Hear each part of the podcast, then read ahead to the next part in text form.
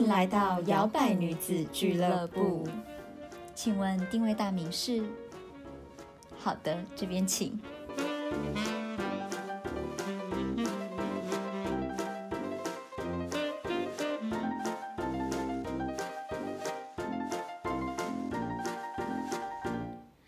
Hello，欢迎收听摇摆女子俱乐部，我是小朵，我是 Zoe。对我们呢，今天又要来延续我们改变的主题，但是呢，今天呢，大家敲完已久的感情的部分，我们终于要来讲了。没错，对，因为我们发现我们的小摇摆啊，还有其他听众，其实对感情的部分也蛮有兴趣的。对，因为其实我们第一季最受欢迎的就是感情类的主题。对，所以聊到改变这个部分呢，那我们当然也要来说说一下。感情的这个方面，嗯嗯，对，我们今天要想到的呢是，呃，除了你关注你自己之外，有时候我们也要尝试一下用另一半的视角来经营感情。对，有时候你可能要改变的并不是你本身。第二集讲到从心态开始嘛，改变一下想法，嗯，对，试着看看到底另一半需要的是什么。对对，说不定你会发现你的感情经营起来会比你之前用的老旧的方式 还要好很多。我觉得感情其实，除非你真的很幸运找到一个跟你完全契合，然后你们完全没有摩擦，或是。他的所有小缺点，在你眼里就是很可爱，你没有办法对他生气的那种另一半，然后他也对你有相同的感受。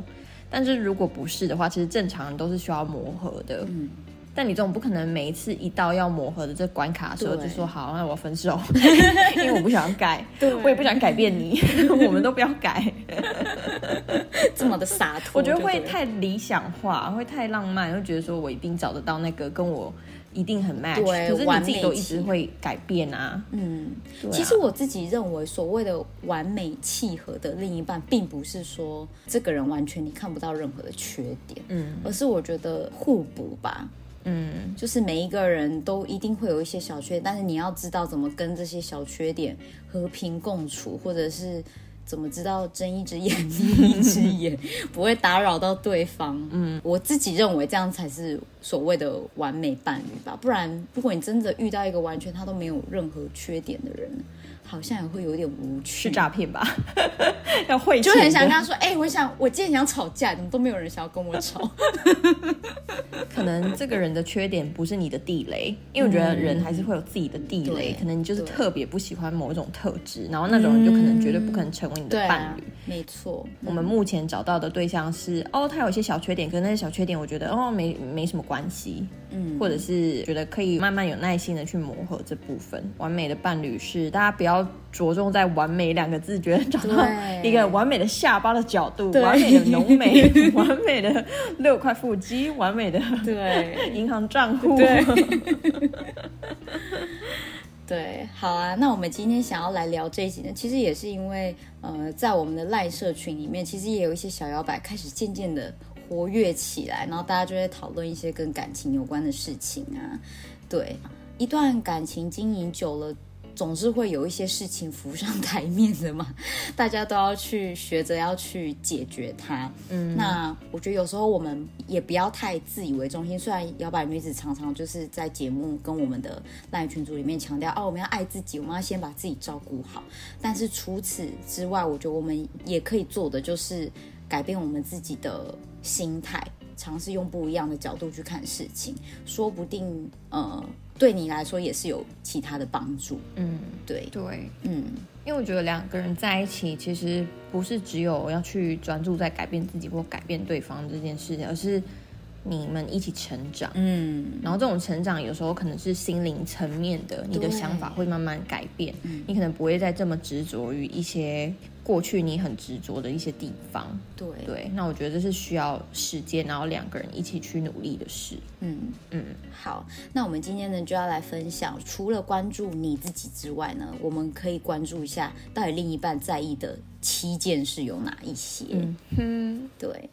好，那我就先来分享第一个吧。第一个呢，我觉得这应该就是不管你是男生还是女生都一定有的。我觉得我们接下来分享的都是一样。嗯，你要想你希望对方怎么对你，那他其实也会希望你怎么对他。嗯，对。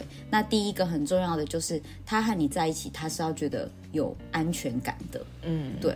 我觉得就是不论你的另一半是多么强势的人，或者是大胆的人，其实我们每一个人内心都有一个内在的小孩。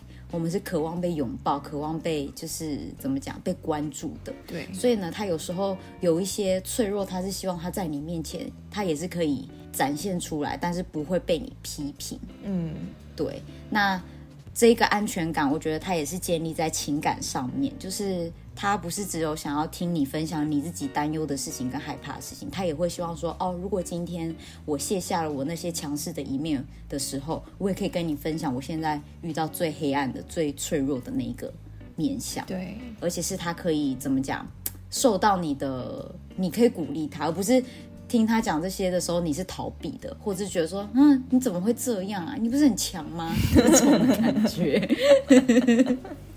嗯。而且我觉得这对强势的人而言，他是需要蛮大的勇气去卸下武装的。所以，当这个人愿意对你这样子吐露他自己真正的那一面的时候，我觉得。你的反应真的是蛮重要，就是不要用嘲笑啊，或者是 cos 啊那种方式，因为可能他是他最没有自信，然后那个没有自信的地方，可能是 你可能觉得那没什么，但是可能对他来讲那个很有什么。对，所以当他在吐露，然后他已经面露出一种他蛮严肃的，你就不要再觉得哈哈那没什么，哈哈这有什么好介意的啊那种态度。对，这样反而他会觉得你好像不屑。他跟你讲的，嗯，或者他会觉得你好像总是用那开玩笑，可是我觉得我也相信有的人是因为他没有办法 handle，他不知道怎么去安慰对方或鼓励他，所以他会倾向用另外一种比较打哈哈嘛的那种方式带过。对，不只是有黑暗脆弱的一面，那如果对方可能他在你面前比较松散啊，比较不修边幅、不计形象，其实我觉得都是。有安全感的一种显现。对，人不可能二十四小时都是正襟危坐，然后 又不在军队。对，对啊，都一定要抽下巴，然后脊椎很延伸啊，坐在坐骨上啊，总会有瘫在沙发上，想要那边大吃洋芋片啊，追剧的那种比较邋遢的形象。对，或是内裤夹在屁股的那种。对啊，把他们想成是小动物，就是你看猫咪，呃，养猫之后心得，猫咪或是狮子类的动物，它们平常看起来就是威风凛凛的啊，不 care 啊，能很强势、很大胆这样。可是，在他们很放松的时候，其实他们会翻肚肚给你看，是他信任你的方式。嗯，对他把他最脆弱的一面展现给你，你就想，你如果自己今天跟一个人坦诚相见，你用意象化的，比如说你裸体。然后给你最喜欢的人看，结果他给你批评说：“ 我靠，你那肚子超肥的，哎，那奶怎么垂这样？你应该会觉得很受伤吧？”没错，就是这样。对，所以呢，当你了解他和你在一起是需要安全感的时候，我觉得，呃，我们也可以分享一下，那我们到底可以怎么做？嗯，对。那我先分享我自己好了。其实我自己一直以来，我都认为在感情上。呃，情感上面的发展，我觉得比亲密关系有时候是更更紧密、更激情的。嗯，对。然后我就会觉得，如果当我知道我的另一半是需要安全感的时候，我觉得我还蛮常做的是，我会时不时的对他表现出说我有多在乎他。因为言语蛮直接的嘛，反正我都已经跟你在一起那么久，我也不怕告诉你我喜欢你哪一点，我爱你哪一点嘛。对，我觉得就是有时候多分享吧，即使。即使你的另一半是那种很强势，平常你跟他讲，他就就是故意也不表露什么，但是其实我跟你讲，心里就是甜到 对甜到不行。你如果很久没讲，他可能还会问你说，为什么你突然间都不跟我讲？那那你就知道他其实是很在意的。对，因为像我男朋友就这样。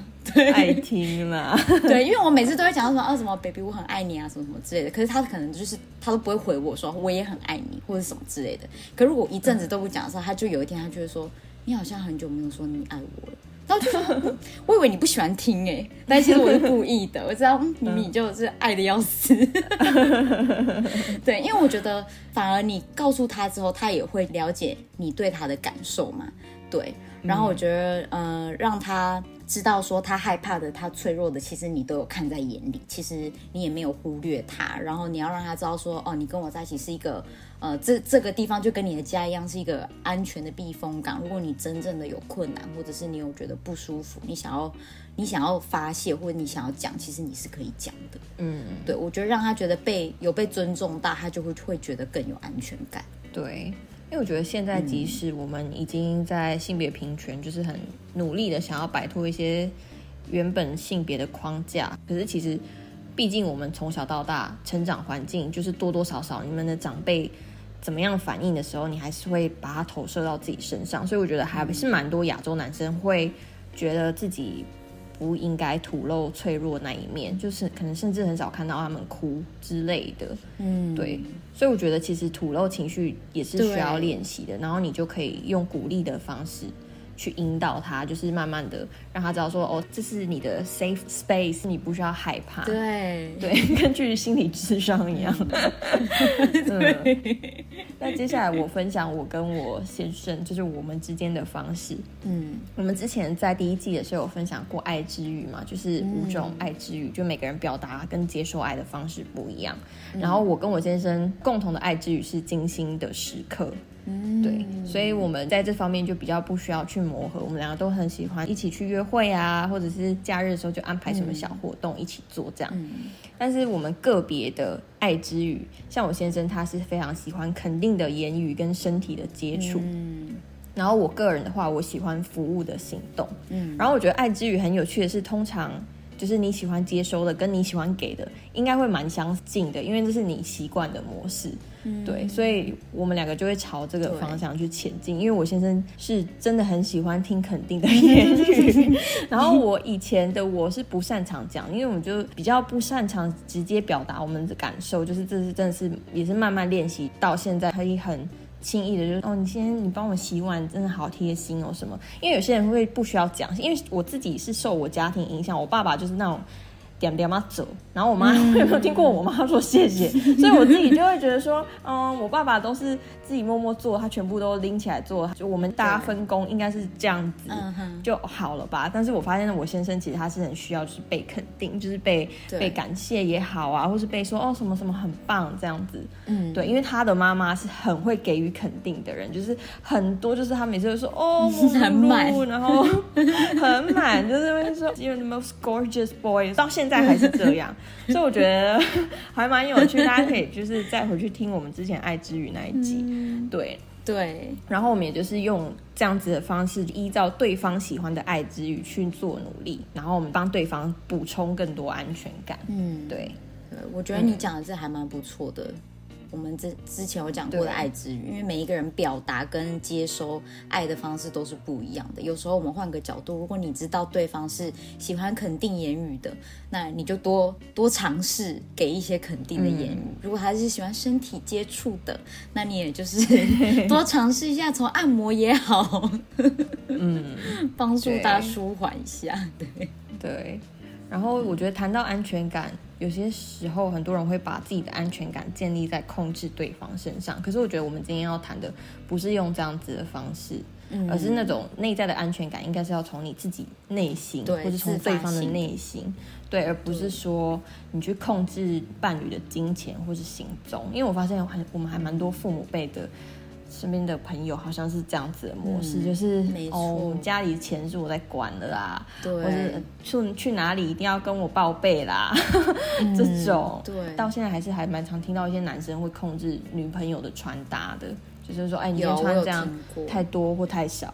嗯，对，所以大家不要把这种控制跟安全感混为一谈，关和利盖迪点后啊，哎呀，真的，对。那关于安全感呢，我们之后也可以就是再做一集，我们可以来分析一下，说到底这些安全感你为什么会投射在别人身上？其实很多时候是来自于你自己。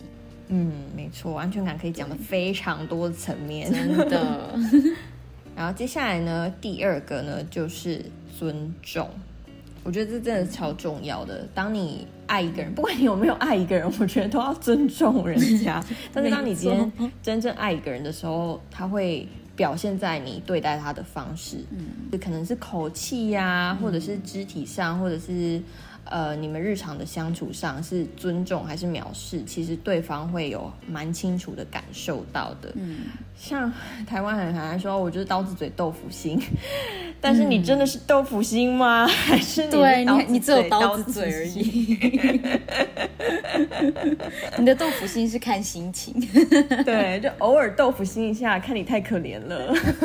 对，对，所以你的另一半其实是是会很清楚的，他们会知道到底自己有没有被尊重的对待。嗯，那无论对内或是对外，其实尊重有几个面向。嗯，那首先第一个就是你应该要尊重彼此想法上的不同，嗯，生活习惯的差异，然后时辰的安排或是个人空间，我觉得。不管你们今天两个人从只是刚开始交往，还是到现在甚至结婚了，我觉得都还是需要去琢磨这一块，因为很多人就会觉得说啊，我们结婚或是我们怎么样之后就是一体的了，嗯，哦，就是一定要一起怎么样怎么样，嗯，对。但是我觉得每一个人的界限还是不一样，你不能因为说你们今天有一个契约，你就觉得。嗯，除非你们有设白纸黑字的契约，不然我觉得这真的是要 从此你的时间就是我的时间，好可怕。结婚证书有这一点，你的钱包就是我的钱包，就是我的钱包。因为我曾经就有听过我朋友分享说，她男朋友在她生日的时候生气。因为我朋友他自己在那一年的生日，他就想说他没有想要特别要庆祝，嗯，没有要特别过这样，他就自己安排了工作，他就排满满的，嗯，但是他的男友就帮他偷偷安排惊喜，嗯，个男生就是得知他安排工作之后就超不爽，结果两个人反而在吵架，可是我就会觉得说这根本就不是惊喜啊，以我的观点，我就会觉得你根本没有尊重女生她的想法跟她个人的排程，你只把你自己认为。他应该要会开心，而且他应该要接受的事情，然后就这样丢给对方。我觉得真正的尊重跟贴心，本来就是应该要建立在就是有观察到这个人一些细节，你知道说哦，他今天可能要工作，或是你要安排经理，你至少问一下嘛，总会有寿星反过来要配合你。然后就是刚才就想到，是不是其实也缺乏沟通？他只是一心觉得人家想可能会想要过生日，他也没有问他说你今年有想要过吗的那种感觉。对，或者可能他们在言谈之中有。有谈到他的耳朵从来没听进去过。对，我觉得有些男生就是他会有公式，他会觉得哦惊喜，甚至就是要惊喜，女生就是爱惊喜，就是要被宠什么的。可是人家对根本就不想要啊。嗯，虽然说我朋友后来还是去吃的很开心呐，但是我就觉得要是我的话，我反而会蛮不高兴的。嗯嗯。对，我觉得这很重要，而且尤其是像你刚才讲的时辰的安排跟个人空间。像我我自己在感情还没有开窍以前，我也都会认为说，另一半你平常都在上班，那你应该有休假的时候，你的时间就是要陪我，你就是要跟我一起出去。所以我以前常常跟对方吵架的一点就是，他明明就是放假了，他却不来陪我，他跑去约打球，跑去约什么，然后去一整天一整天，等到他真的要。回来找我见面的时候，都已经是晚上八九点以后的事情，我就很火大。可是后来我发现，其实那也是我自己一厢情愿的想法。他平常都在工作，他哪有时间跟他的朋友相处？所以其实他假日他也要有他可以自己规划的空间，而不是他假日他就非得要先把你放在第一位不可。对，所以我觉得其实这个也是一个心态跟想法上面的转变。对，而且当你真正放开的时候，你就不会常常因为他没有陪你或什么，你就自己一直心里面觉得很不爽。嗯，对，所以我觉得这其实也是需要调试的。嗯，没错。对，那第二个呢，就是呃，当你希望被特别对待的时候，其实对方也是一样的想法。对他希望在整个感情里面的整体价值是他也是受到重视的。所以如果你常常都是在感情里面主导的那一方，有时候你也应该要把主导权换一下，让对方有资格发挥他的空间，发挥他的想象力。他可能也想要秀一下，可是你从来不给他机会，你就觉得啊，安排的那都我都不不喜欢去。可是我觉得有时候也也是要互相弥补吧。你也去想想，你每次都叫人家陪你去逛街，你确定他有很喜欢逛街吗？那你陪他去打球一次，这样也扯平。对，我觉得主导权真的要换一换，或者是你们至少要分配事情，比如说哦，你喜欢旅行的时候负责定行程，那主导权这可以在你。然后可能其他的什么事情他喜欢做决定，你就给他做决定。嗯，对，不要什么都要自己做决定。真的，对，因为像我妈，她就是一个掌握十足的主导权的人，然后她就很习惯那样子的方式，所以我有时候甚至我回家，然后她会问我说。哎呀，吃什么？然后你肯定讲你的想法，然后他就会再讲一个 B，说哦，还是要去吃那个 B，他都不用来听，就是所以其实他有太习惯主导，对，然后我就刁他说。所以你问是问心酸的吗？因为他都这样对我爸，你知道吗？就我爸后来都会说随便，然后我妈就说啊，你们都说随便啊，是因为都没有在听人家到底想要什么。对，不应该啊。对，再来第三个呢，就是如果你瞧不起你的伴侣，或是总是拿他看别人做比较，或是把你们的纷争或是一些误解带到。呃，外面去，比如说第三方啊、朋友啊什么之类的，去贬低他的时候，其实这就是还蛮不尊重的行为。嗯，对，对，我觉得尝试理解事情背后真正的原因真的很重要，而不是争吵爆发了你就开始。拿谁谁谁小美的男朋友，然后或者是谁谁谁的女朋友来跟他就是 沟通，然后来就是继续贬低他他做不好的地方。嗯，对我觉得反而嗯，你可以先跟他沟通你觉得不好的地方，但是也同时把他有做好的地方也提出来一一并讲，他就不会觉得你好像只是在关注说他没做好。嗯，对我觉得这样也可以提升对方的自尊心嘛，因为我觉得每个人都有自尊的，你把他。骂成那样，贬低成成那样，那你又还跟他在一起，那不是也很奇怪吗？对，我觉得有时候就还蛮，大家就喜欢玩这个 power game，就是有掌握的感觉，可能他把安全感建立在粉碎对方的自尊心上面。但我就觉得这种关系其实这很不成熟，就是可能你们会有一直重复的争吵，对，toxic，嗯，而且我有听过，就是有人会用，比如说他们之间他们不会沟通，可是跟一群朋友一起出去的时候，有一方就会开始数落另外一方，比如说啊，他都这样子啦，对啊，他平常哦怎么样怎么样怎么样，哦在别人面前的这种，对，有，我就觉得 也是很，我身边有这种，我父母就有这种朋友。对，就是我们全部在吃饭的时候，他就开始在在餐桌上面开始，就是说他老婆怎样多不好什么之类的，那我们都觉得很尴尬。父母辈好像很常有这种，因为我有听过长辈在讲话呢，那个老婆就会跟另外一个老婆群的好友，就是说，你看呐，他都这样啦，你看他都没有像你先生对你那么好，都带你去哪里哪里玩啊，他都这样子一天到晚那种超尴尬的那边什么什么什么的，然后就讲的很难听，然后你说。哇，难怪，对，他才不想带你去玩呢。你把他讲的那么难听，谁要带你去？对啊，闲成这样。对，然后就真的是当面比较那种，我就觉得很恐怖。天哪，真的不要这样。嗯，对，好啦，那第二点呢，就是尊重喽。好，那我们来讲第三点吧。刚才我们讲到的，要包容对方的不完美。对，因为其实我们跟另一半永远都不会是真的完美的。当然也会希望你自己的缺点可以被包容接受，那对方也一样嘛？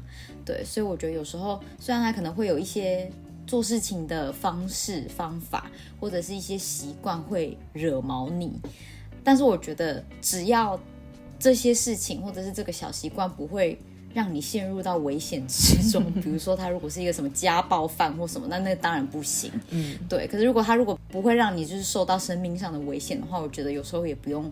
那么的生气，你就只要知道说哦好，反正他就是这样子的一个人，这就是他一个小缺点的部分。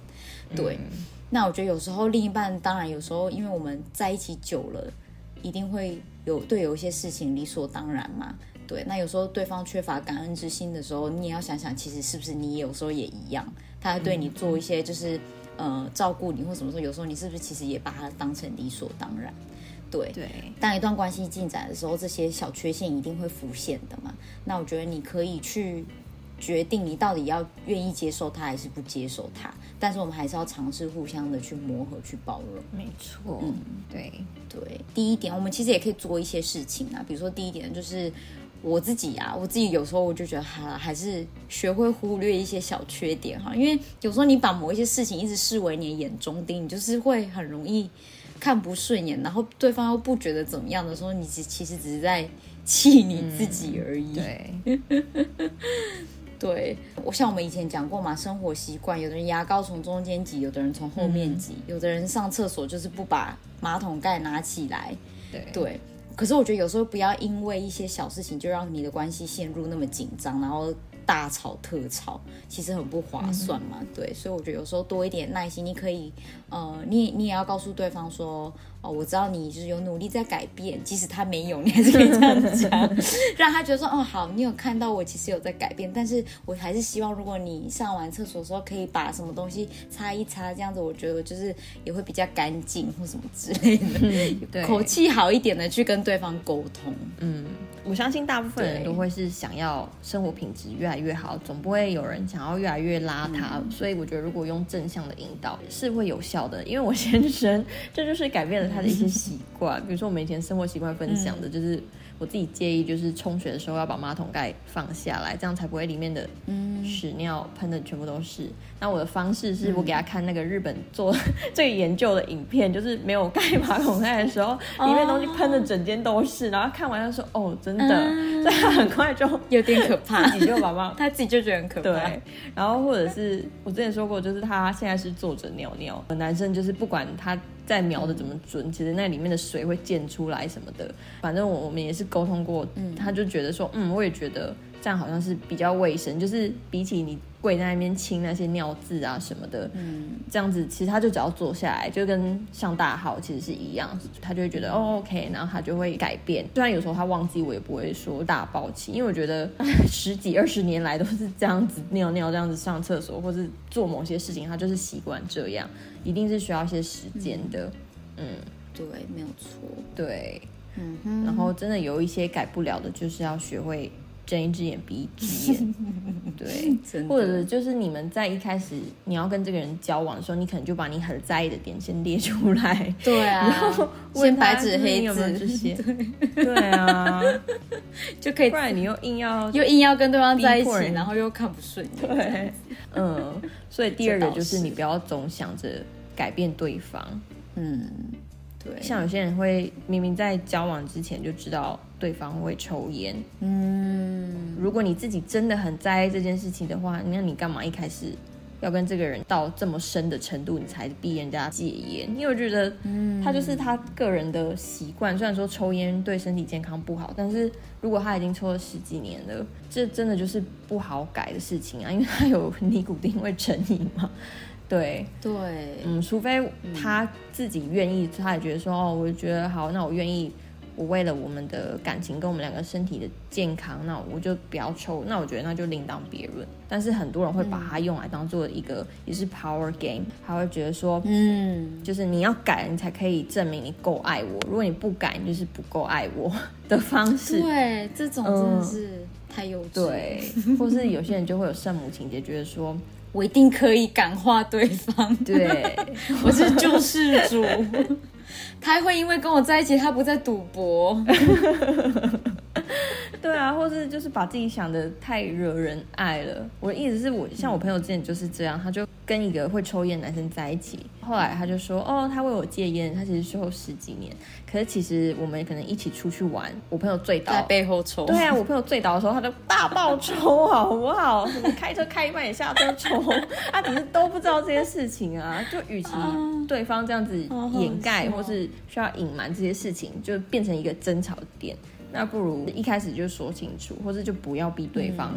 对，没有错。嗯，好，那第三个呢，就是呢，你可以尝试用不同的方式来回应对方的不完美。嗯，所以我觉得，与其用那种贬低、不屑的口气。不尊重的去回对方做的不好，或者是你看不顺眼的事情，不如改用鼓励的语气，让对方就是也增添一点信心，知道说哦好，其实我是可以慢慢的改进的。其实我知道你是有耐心想要看我改进的。对，那我觉得有时候也是也不要都是保持沉默。其实很多时候在感情也有很多人是虽然看不顺眼，但他也不想，他也不敢跟对方讲，或者他不想跟对方讲，啊一直累积累积累积累积。到了真正要分手的时候，就说哦，其实这是很多事情加在一起的结果。其实这已经我不知道从什么时候开始就已经很不爽了。对，很多时候是这样，然后对方也会一头雾水啊，觉得说那为什么当初你有不爽的时候你不讲？嗯，对，没错，我这个沟通的艺术是需要大家努力去学习的，不要再说啊，你就这死样子，死性不改，对，死性不改。接下来第四个呢，就是你要知道说，对方也是需要被珍惜、被肯定的。嗯，我们很习惯把一些日常对方为你做的事情，就当做理所当然。嗯，呃，像我们在 LINE 里面做的这个感恩练习，其实也是像这样子的方式，就是你可以从一些小事情去看到值得被感谢的地方。那这个感谢，其实你就可以延伸到说，对你的伴侣，是不是你也可以做到这样？对对，因为我觉得有时候真的是要练习。表达出来，或者是说出来，比如说你欣赏他什么事情啊，或是你对他有什么样子肯定，呃，他做的很好之类的，有这种鼓励，其实每个人。更能在他不管是可能生活上面或是工作上面，我觉得也是比较健康的。他有一个可以背后有人支撑他的感觉。嗯嗯，对。我记得我们小时候是不是在什么社会课还是什么会讲到什么那个什么需求金字塔，不是最高就是什么自我实现还是什么的吗？其实我觉得这也跟那个蛮像的，因为我们的人在生活当中其实也是蛮需要有一些自我价值的肯定。对你又是他最亲近的那个另一半。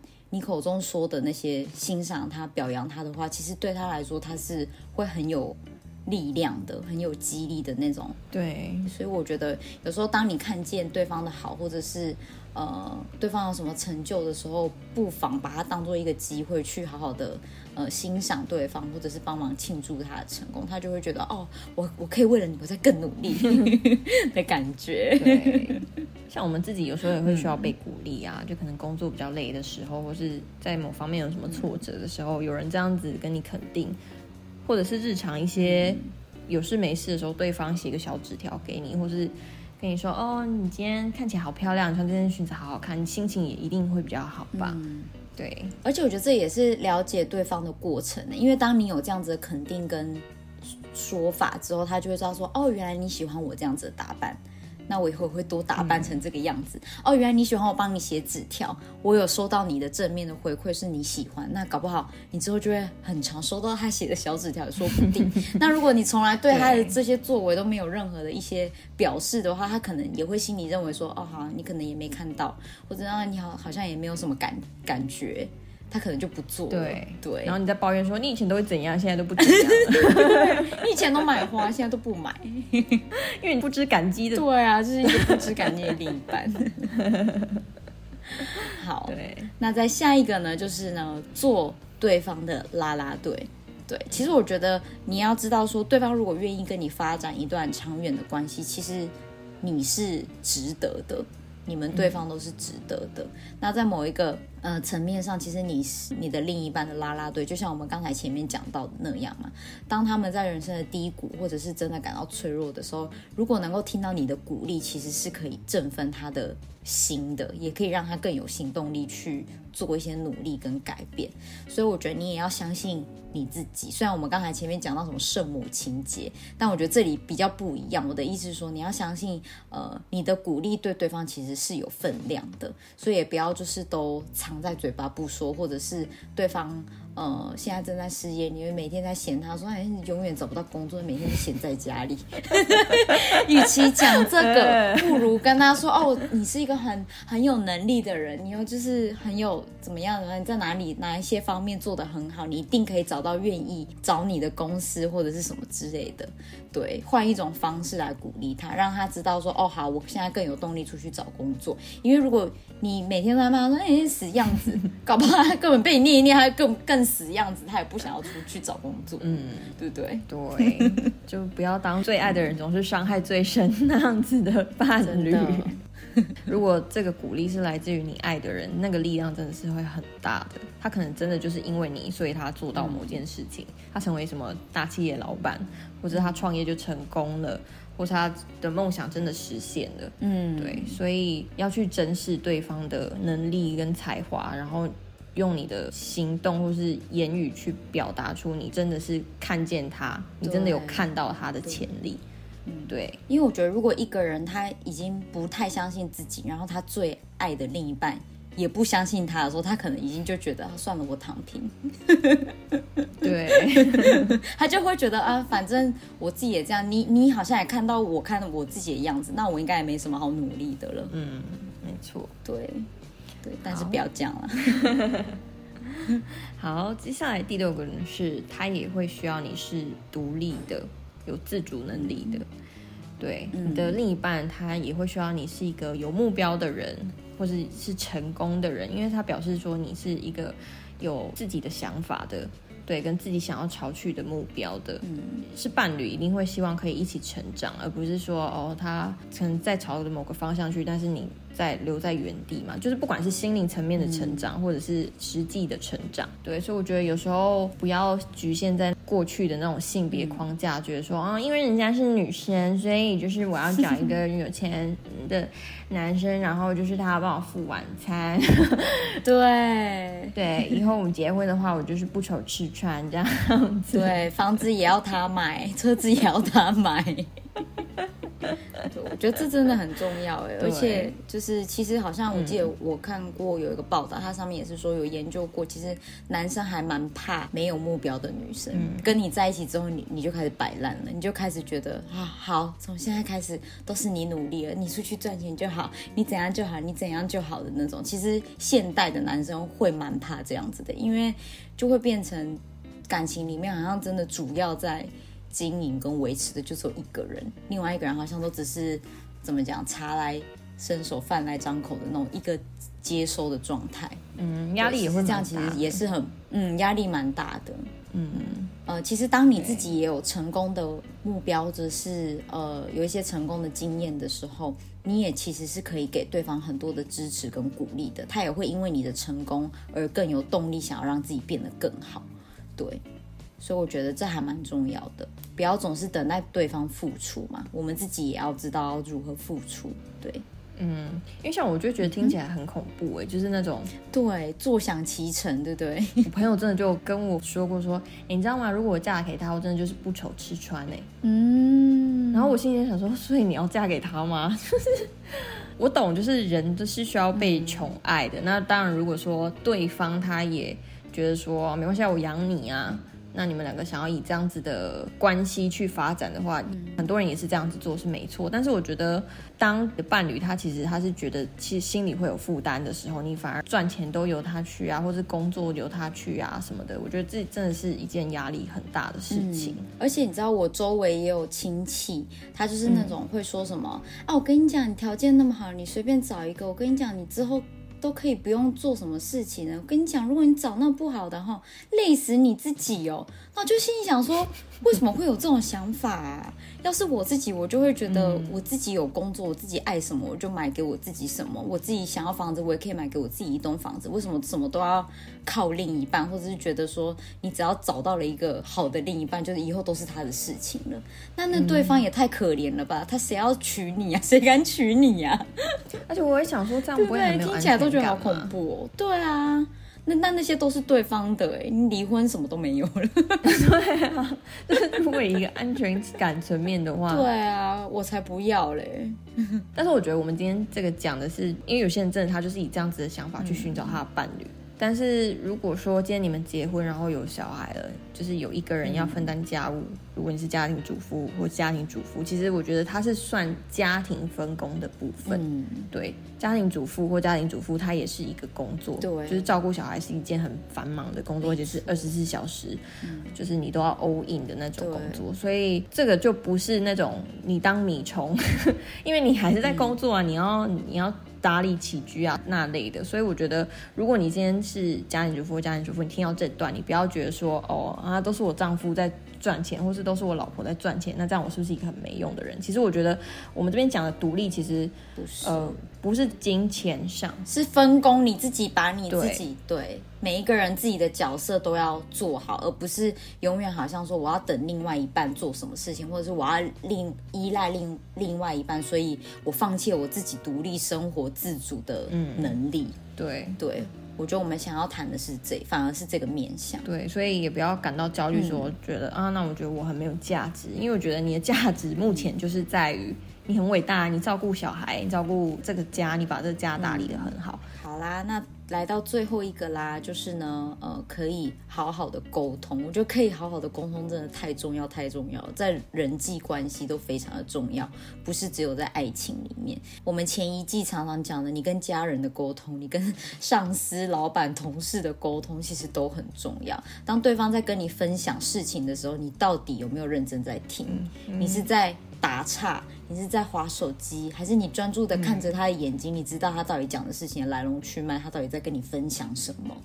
对我觉得某一些时候，这个怎么讲，沟通交流的那个专注能力还蛮重要的。他如果会想要和你分享、交流他的想法，其实就表示他是信任你的，然后他需要你这个时候能够敞开心胸，能够专注的去听他到底想要讲什么。你听完之后，你有没有问题？可能你会问他，对他想要表达的事情有产生兴趣，对，而不是就是敷衍了事，或者是哦，我也听不懂，你不知道在讲什么。哎，我真的有认识这样子的，呃，那时候跟一个男生在讲话，跟某一个主题相关的事情，然后他的女朋友就插进来说：“哎，你们在讲什么？我也要听。”然后男生转过去跟他说：“啊，这你不懂啊。”然后就这样，哎，我心想说。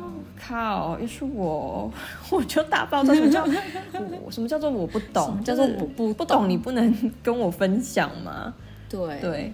然后或者像我跟我爸妈朋友一起吃饭，其中一个大叔就是一直跟我分享他的跟国外相关的想法，可能他想说哦，因为我嫁给一个外国人，什么就就那个年纪的男人就是很爱在那边啰里 吧嗦。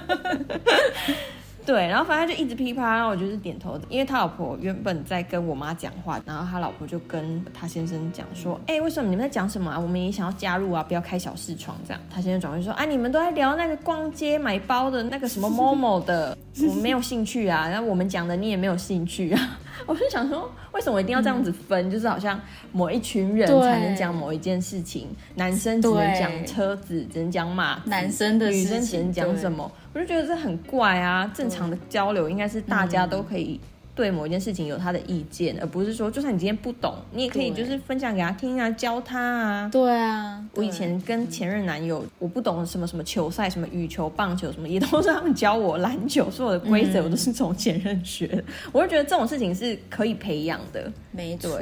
而且有时候你的另一半可能就是特别的关注某事，所以。他也会希望他可以跟你聊某事，即使你没有什么特别的兴趣，或者是说，我觉得有时候装一下也好，就是怎么讲，让他知道说他跟你讲的时候还是有一个人可以讲，不然你总不希望他突然间开始滑 Tinder 跟别的女生聊这件事吧？你应该就会开始疯掉吧？趁虚而入喽，对这是别人趁虚而入的点啦。像我先生的妈妈。他其实对足球一点兴趣都没有，然后他爸爸是就是狂热的足球迷，就对了。几十年下来，他好像从来没有跟他一起去看球赛，或是一起看电视上转播。但是每次比如说他去看球赛回来，他就问说：“哦，所以谁赢了？”他其实根本不在乎，就他妈根本就你不知道谁谁是谁啊，什么谁跟谁踢，但是他就还是会问说：“哦，所以谁赢了？有赢吗？”对 对，所以我觉得。它就是一种表达的方式，就是一种我我还是在乎你在乎的事情。我觉得你有一个这样的兴趣很 OK 什么的。我也会这样，像有时候男朋友就会看到一个命很好笑，他就传给我，我这 get 不到的时候，可能就是过了一分钟或什么我才打哈哈的时候，他就说 Babe you don't get，然后我就说我说。Yeah, I don't get it。然后他就说，然后我就问他说：“但是你可以跟我解释吗？是什么意思？而不是说哈我看不懂哎，或者是我直接回答说哈我不好笑哎。嗯，对，这样可能他以后看到就是他就不会想要传给你。嗯，但是我就会就是表现出说哈那。不，我我不知道，那你都会跟我讲这是什么好笑的笑话？可能我知道之后，就我也会觉得很好笑。虽然他就会觉得他可是就已经冷掉了，一传过去你就没笑了。可是我就会觉得没关系，你就是还是要表现出你对他传的这个东西，你有兴趣想要了解。对，对你不用真的对他，对你只是想要就是怎么讲，跟他有那个互动而已。对，我觉得这就好了。嗯。对，然后沟通的方式有很多嘛，就是口语啊，或者是写信啊，或者是争吵，也是一种沟通的方式。但是我觉得最重要的事情是，沟通是需要有输出，而且有来有往的。所以冷战，或是刚刚讲到忍耐啊，或是压抑内心的想法，其实它不是沟通的方式。对，那好啦，希望今天我们分享的这些，就是另另一半的角度。来就是谈感情，他们到底在意的是什么？你再重新就是去思考一下，你会发现其实这七点其实也是你在意的事情。嗯，那当你每次在以你自己为中心点往外发散，去想说对方怎么不怎么样、不怎么样、不怎么样的时候，其实你也可以回来想想看，你自己是不是其实你有一些事情也没做到，所以让对方没有安全感，或者是让对方觉得跟你在一起不受尊重。对，没错，要不要生气都是自己可以决定的。对。那希望就是大家听完这一集感感情，如果你还有什么其他想要听的话呢，也欢迎在底下分享给我们哦。嗯哼，那就祝福大家可以顺顺利利的改变自己一些旧有的观念跟想法，嗯哼，然后跟你的伴侣就是好好恩爱下去喽。没错，好，那摇摆女子俱乐部，我们下次再见喽，拜拜，拜。还喜欢今天的口味吗？好的。欢迎帮我们打新评分，摇摆女子俱乐部期待您再次光临。